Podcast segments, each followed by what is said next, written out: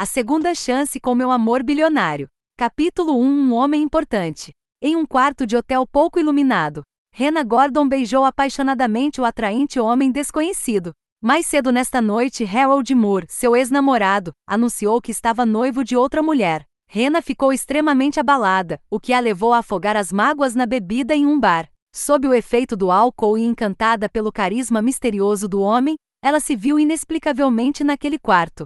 Como Harold iria se casar com uma garota rica, apesar do relacionamento de quatro anos deles, seria razoável para ela se presentear um pouco também, certo? Enquanto o homem começava a despila, Rena instintivamente se apoiou no ombro dele e, no momento de confusão, sussurrou: Harold. O homem parou abruptamente, fazendo com que o desejo intenso que existia antes desaparecesse imediatamente. De repente, as luzes se acenderam. Ela semicerrou os olhos em resposta ao brilho intenso, mas assim que sua visão se adaptou, ela pôde distinguir o rosto do homem com clareza. Se tratava de Valen Fowler, o advogado mais requisitado em todo o país. Ele havia conquistado uma imensa popularidade dentro da comunidade jurídica e era considerado uma pessoa altamente realizada, com inúmeros bens valiosos. No entanto, o fator mais significativo foi que ele era o futuro cunhado de Harold, que atraiu recentemente. Rena ficou completamente sóbria instantaneamente. Com os olhos fechados, ela respirou fundo. Ela quase transou com o irmão do seu maior rival no amor. Vailen também se afastou dela. Ele encostou na parede e acendeu um cigarro. Após respirar fundo, ele a observou dos pés à cabeça e brincou: Senhorita Gordon, você realmente é intrigante. Ele tirou a cinza do cigarro e perguntou com um leve sorriso: No que você estava pensando quando me beijou? Você queira transar comigo para provocar ciúmes em Harold? Claramente Valen também havia reconhecido ela. Rena achou impossível fingir que não sabia nada sobre esse homem. Afinal de contas, Valen era famoso. Devido aos efeitos da bebida alcoólica, ela simplesmente não conseguiu reconhecê-lo antes. Sabendo que seria prudente não contrariar um homem tão importante, ela baixou a cabeça e se desculpou. Me perdoe, Sr. Fowler. Eu bebi demais. Felizmente, ele não criou nenhum empecilho para ela. Depois de terminar de fumar, ele endireitou sua postura e jogou casualmente um casaco na direção dela. Coloque isso. Vou te levar para casa no meu carro. Rena expressou sua gratidão a ele de maneira delicada.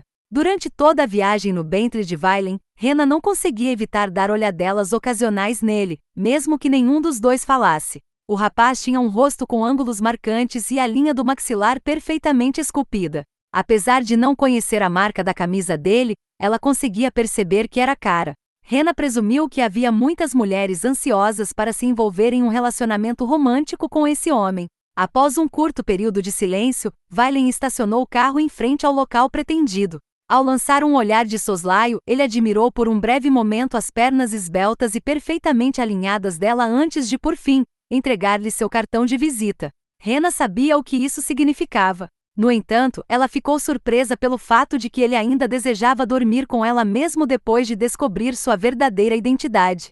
Apesar de seu charme e provável habilidade na cama, Rena hesitou. Percebendo as consequências de se envolver com alguém de sua posição, ela afirmou: Senhor Fowler, seria prudente para nós evitarmos manter contato. Valen deu de ombros. Embora Rena fosse indiscutivelmente bonita, ele nunca se imporia a ela se ela não correspondesse ao seu interesse. Com um gesto rápido, ele cuidadosamente guardou seu cartão de visita no bolso e comentou: Sua inclinação ao conservadorismo realmente combina com você. Apesar de se sentir um pouco envergonhada, Rena ficou agradavelmente surpresa quando Valen saiu do carro e cavalheirescamente abriu a porta para ela. Ela não pôde deixar de se perguntar se tudo o que havia acontecido entre eles naquele quarto de hotel era apenas fruto da sua imaginação. Depois que ela desceu, o carro saiu lentamente.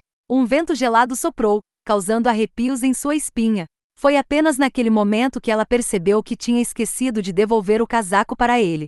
Enquanto ela estava pensando se deveria tentar alcançá-lo, o celular dela começou a tocar de repente. Ela deu uma rápida olhada no identificador de chamadas e viu que era sua madrasta Heloise na linha. Do outro lado do aparelho, a voz do interlocutor tremia de ansiedade enquanto suplicava com urgência: Rena, por favor, volte para casa imediatamente. Um incidente infeliz ocorreu. Rena perguntou sobre o assunto, mas Heloise teve dificuldade em transmitir uma explicação clara pelo telefone e simplesmente implorou para que ela voltasse para casa o mais rápido possível.